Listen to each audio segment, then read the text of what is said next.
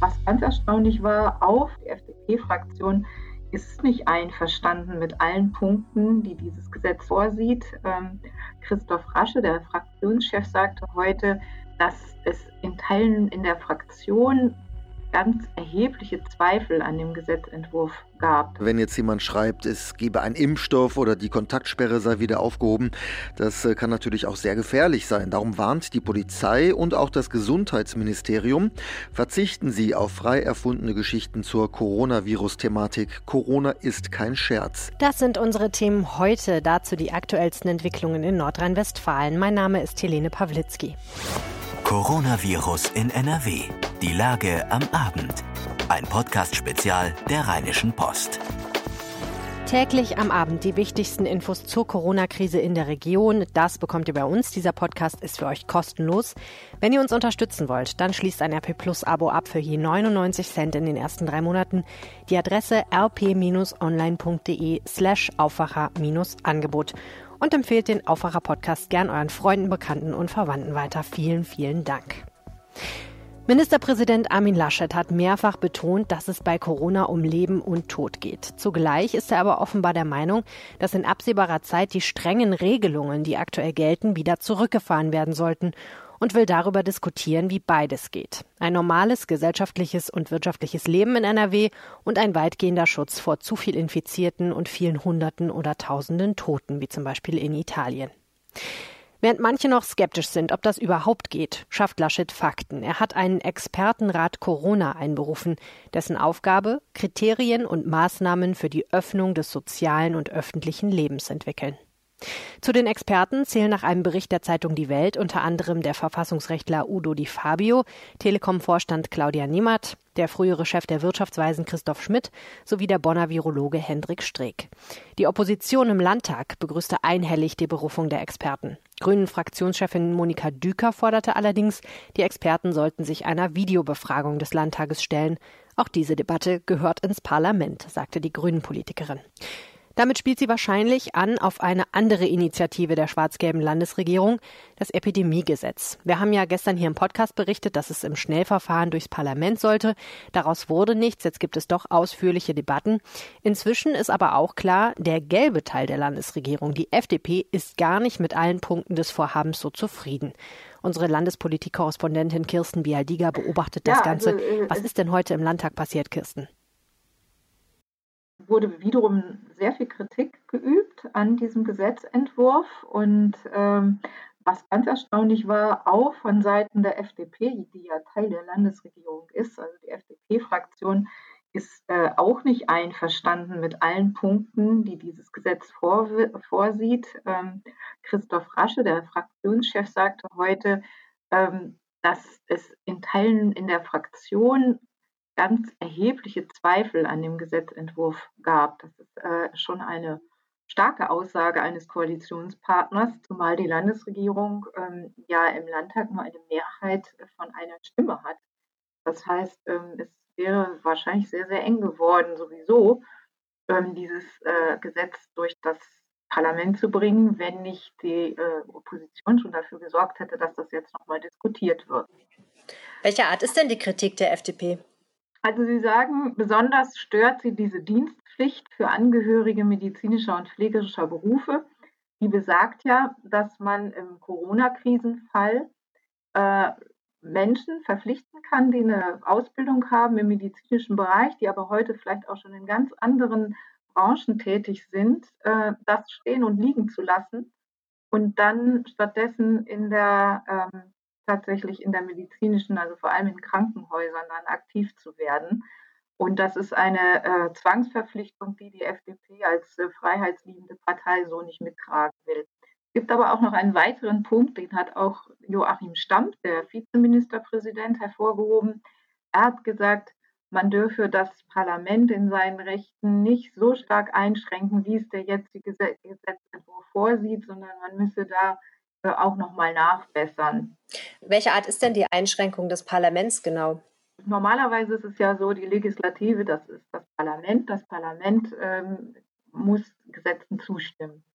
Ähm, jetzt sieht der Gesetzentwurf aber vor, dass an die Stelle des sogenannten Parlamentsvorbehalts eine Rechtsverordnung treten könnte. Das heißt, es würde so sein, dass die Schulministerin oder der Wissenschaftsminister oder irgendein anderer Minister der Landesregierung auf dem Wege der Rechtsverordnung ähm, Dinge regeln kann, die normalerweise durch Änderung von Gesetzen geregelt werden müssen, also normalerweise das Parlament zustimmen müsste. Das ist äh, ja dann eine sehr weite Ausdehnung der ähm, Möglichkeiten, die eine Regierung hat und eine sehr weitreichende Durchgriffsmöglichkeit, die eben so meint, dass auch die FDP gegen die Verfassung verstoßen könnte. Wie geht es denn jetzt weiter? Also was passiert jetzt als nächstes im Landtag und ist so voraussehbar, was mit dem Gesetz weiter passiert, also ob das so durchkommt oder nicht? Ähm, ja, die Opposition hat auf der anderen Seite auch durchblicken lassen, ähm, dass sie ähm, konstruktiv kritisch mitarbeiten will daran, dass äh, das Land sehr gut durch diese Krisenzeit kommt. Und ähm, es wird jetzt eine Expertenanhörung geben am kommenden Montag. Da werden die Bedenken ähm, auch nochmal von juristischer Seite, aber auch von Seite der Verbände vorgetragen.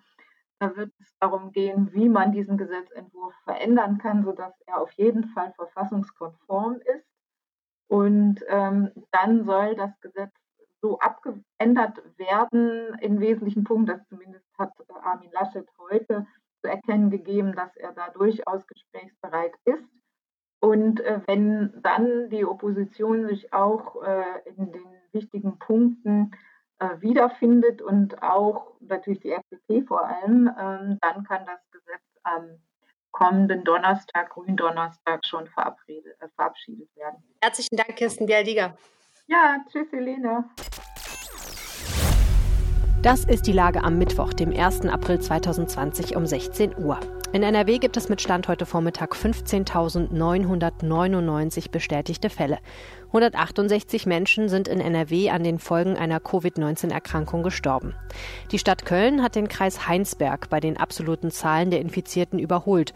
Dort gibt es jetzt 1405 Menschen, die positiv auf SARS-CoV-2 getestet wurden. Allerdings hat Köln auch etwa eine Million Einwohner. Im Kreis Heinsberg gibt es immer noch die meisten Infizierten pro 100.000 Einwohner, nämlich 513. Insgesamt gibt es dort 1305 gemeldete Infektionsfälle. Immer die aktuellsten Zahlen und Nachrichten findet ihr in unserem Live-Blog auf RP Online. Bei einem weiteren Anstieg der Infektionszahlen in der derzeitigen Geschwindigkeit könnten nach Berechnungen bis Ende April 150.000 Menschen in Nordrhein-Westfalen mit dem Coronavirus infiziert sein. Das sagte NRW-Gesundheitsminister Karl-Josef Laumann von der CDU am Mittwoch in einer aktuellen Stunde des Landtags. Zehn Prozent der Infizierten, also rund 15.000, müssten Schätzungen zufolge dann in Krankenhäusern behandelt werden. Die Ausbreitung des Virus müsse verlangsamt werden, um Zeit zu gewinnen, das Gesundheitssystem auf die Belastungen vorzubereiten, sagte Laumann. Derzeit verdoppele sich die Zahl der Infizierten in NRW alle 8,9 Tage, so Laumann. Zehn bis zwölf Tage seien wünschenswert. Dann wäre es nach Schätzungen Ende April 75.000 Infizierte. Bund und Länder wollen die scharfen Kontaktbeschränkungen wegen der Corona-Krise mindestens bis zum Ende der Osterferien verlängern. Die Bürger blieben angehalten, auch während der Osterfeiertage Kontakte zu anderen Menschen außerhalb der Angehörigen des eigenen Hausstandes gemäß den geltenden Regeln auf ein absolutes Minimum zu reduzieren, heißt es in einer Beschlussvorlage für die Telefonkonferenz von Angela Merkel mit den Ministerpräsidenten der Bundesländer. Die chemische Industrie will eine neue Plattform für die bundesweite Versorgung mit Desinfektionsmitteln einrichten. Das hat der Präsident des Verbands der chemischen Industrie, Bundesgesundheitsminister Jens Spahn, in einer Telefonkonferenz am Mittwoch zugesagt. Der künftige digitale Marktplatz im Internet soll die Belieferung von Krankenhäusern, Pflegeeinrichtungen und Arztpraxen koordinieren. Bundesarbeitsminister Hubertus Heil will seine Handybewegungsdaten für eine App zur Nachverfolgung von Corona-Infektionsketten zur Verfügung stellen. Der SPD-Mann sagte unserer Redaktion, da der Schutz der Gesundheit der Bürger im Mittelpunkt steht, werde ich natürlich auch meine Handybewegungsdaten freiwillig abgeben, wenn eine Tracking- oder Tracing-App auf dem Handy das ermöglicht. Datenschutzprobleme befürchte er nicht. Heil mahnte, wenn wir nach einer gewissen Zeit die Einschränkungen wieder lockern, dann brauchen wir geeignete Instrumente, um ein mögliches Wiederaufflammen der Virusausbreitung in den Griff zu bekommen. Dann werden diese digitalen Lösungen besonders wichtig sein. Weil Geschäfte schließen mussten, hatte Adidas angekündigt, keine Miete mehr für Geschäftsräume zahlen zu wollen. Dafür hatte der Sportartikelhersteller scharfe Kritik geerntet. Nun entschuldigt das Unternehmen sich in einem offenen Brief und kündigt an, doch weiter Miete zahlen zu müssen. Die Kritik war von Vermieterorganisationen über politische Parteien bis hin zu Privatleuten gekommen. Im Internet gab es Boykottaufrufe gegen das Unternehmen. Auch die Modekette H&M und der Schuhhändler Deichmann hatten erklärt, die Mietzahlungen einstellen zu wollen. Erstmals ist ein Gefangener des Strafvollzugs in NRW positiv auf das Coronavirus getestet worden. Es handele sich um einen Häftling des offenen Vollzugs, der in der JVA Euskirchen eine Haftstrafe von mehr als vier Jahren wegen Finanzdelikten verbüße, sagte ein Sprecher des NRW Justizvollzugsamtes. Der Mann mittleren Alters stehe nun in seiner Privatwohnung unter Quarantäne. Vier weitere Gefangene, zu denen er im Gefängnis Kontakt hatte, seien dort in einem Quarantänebereich untergebracht worden. Freiwillige vor. Die Uniklinik Köln sucht genesene Covid-19-Patienten für Blutplasmaspenden. Als erste Einrichtung in NRW habe die Transfusionsmedizin der Klinik die Erlaubnis erhalten, Plasma von diesen Spendern für schwer erkrankte Patienten herzustellen und anzuwenden, teilte die Klinik mit. Antikörper, die genesene Menschen gegen das Virus gebildet haben, sollten die Abwehrkräfte von Erkrankten stärken und könnten wie eine passive Impfung lebensrettend wirken. Kriminelle nutzen die Corona-Krise, um Unternehmer zu betrügen. Laut Mitteilung der Bezirksregierung von Mittwoch geben sich vermehrt Betrüger als Mitarbeiter der Behörde aus, um von Unternehmen, die Anträge auf Soforthilfe gestellt haben, einen Vorschuss und Bearbeitungsgebühren einzutreiben. Dazu rufen die Täter bei Unternehmen an, bei denen die Wahrscheinlichkeit groß ist, dass sie finanzielle Hilfe benötigen. Damit der Zuschuss ausgezahlt wird, sollen die Firmen angeblich vorab 150 Euro zahlen. Die Bezirksregierung stellt klar, es gibt kein Vorschusssystem und keine Bearbeitungsgebühren. Die Anträge können kostenlos gestellt werden. Nach Angaben der Behörde, die für das Münsterland und Teile des Ruhrgebiets verantwortlich ist, sind dort 39.000 Einträge bisher eingegangen. Insgesamt gibt es aber durch Corona offenbar weniger Kriminalität in NRW. Darauf deuten erste Zahlen aus Duisburg hin. Dort hat die Polizei im März 27 Prozent weniger Einbrüche registriert als im März 2019. 44 Taschendiebstähle wurden in dieser Zeit angezeigt. 2019 waren es noch 116. Das ist ein Rückgang um 62 Prozent. Auch die Zahl der Raubüberfälle sank. Eine überraschende Entwicklung gibt es bei häuslicher Gewalt. Auch dort ist die Zahl der angezeigten Fälle zurückgegangen von 91 auf 54. Experten hatten in der Vergangenheit gewarnt, die soziale Isolation könne deutlich öfter dazu führen, dass gewalttätige Männer ihre Frauen schlagen. Die Stadt Düsseldorf will künftig noch mehr Menschen auf das neue Coronavirus testen. Das kündigte der städtische Gesundheitsdezernent Andreas Meyer-Falke an. Das Gesundheitsamt hat mit einem Privatlabor bis zu 600 Tests am Tag vereinbart. Den Termin zum Corona-Test sollen die Düsseldorfer dann innerhalb von ein bis zwei Tagen haben. Das Ergebnis soll maximal 36 Stunden später vorliegen. Getestet werden aktuell 150 Menschen täglich im Drive-In-Zentrum an der Mitsubishi Elektrikhalle und 100 im Diagnosezentrum an der Witzelstraße. Ein kleiner Hinweis in eigener Sache an dieser Stelle. Ihr hört offensichtlich ganz gerne Nachrichten. Vielleicht, weil ihr sonst nicht so viel Zeit zum Lesen habt, weil ihr euch gerne unterhalten lasst, während ihr Auto fahrt, abspült oder mit dem Hund spazieren geht oder weil ihr einfach gerne auf der Couch mit einem guten Podcast entspannt. Wenn ihr das interessant findet, dann habe ich jetzt vielleicht was für euch die RP Audioartikel. Das ist ein neues Angebot der Rheinischen Post. Das funktioniert folgendermaßen. Wir suchen jeden Abend fünf unserer spannendsten und interessantesten Artikel aus. Aktuell natürlich auch oft zum Thema Corona. Und die lesen wir euch vor. Ihr könnt sie dann ab dem Abend hören, was am nächsten Morgen in der Zeitung stehen wird, aber natürlich auch den ganzen Tag über. Wenn das interessant für euch klingt, dann geht einfach mal vorbei auf rp-online.de slash Audioartikel. Audioartikel sind ein Angebot von RP Plus, das heißt, ihr müsstet euch ein RP Plus Abo zulegen, aber ich würde sagen, es lohnt sich auf jeden Fall. Heute ist der 1. April und falls ihr noch niemanden in den April geschickt habt, dann liegt das möglicherweise auch ein bisschen an Corona. Normalerweise muss man ja tierisch aufpassen. Medien, Promis, unsere lieben Mitmenschen, alle versuchen nach Kräften einen auf den Arm zu nehmen. In Zeiten von Corona verzichten aber wohl viele auf die üblichen Aprilscherze. Wie sieht es denn da in den sozialen Medien aus? Thomas Bremser von der Deutschen Presseagentur der DPA berichtet über dieses Thema. Thomas, wie diskutieren denn die Nutzer bei Twitter das Thema Aprilscherze? Ja, es gibt schon viele, die sagen, die Lage ist so ernst, da verbieten sich Aprilscherze. Auch der Internetriese Google verzichtet dieses Jahr drauf. Ist nicht das ganze Jahr 2020 ein einziger Aprilscherz, fragen einige bei Twitter. Und äh, andere berichten dann doch über ihre Scherze, die sie gemacht haben, wie sie ihren Kindern zum Beispiel die Schulsachen gepackt haben und meinten, heute geht die Schule wieder los.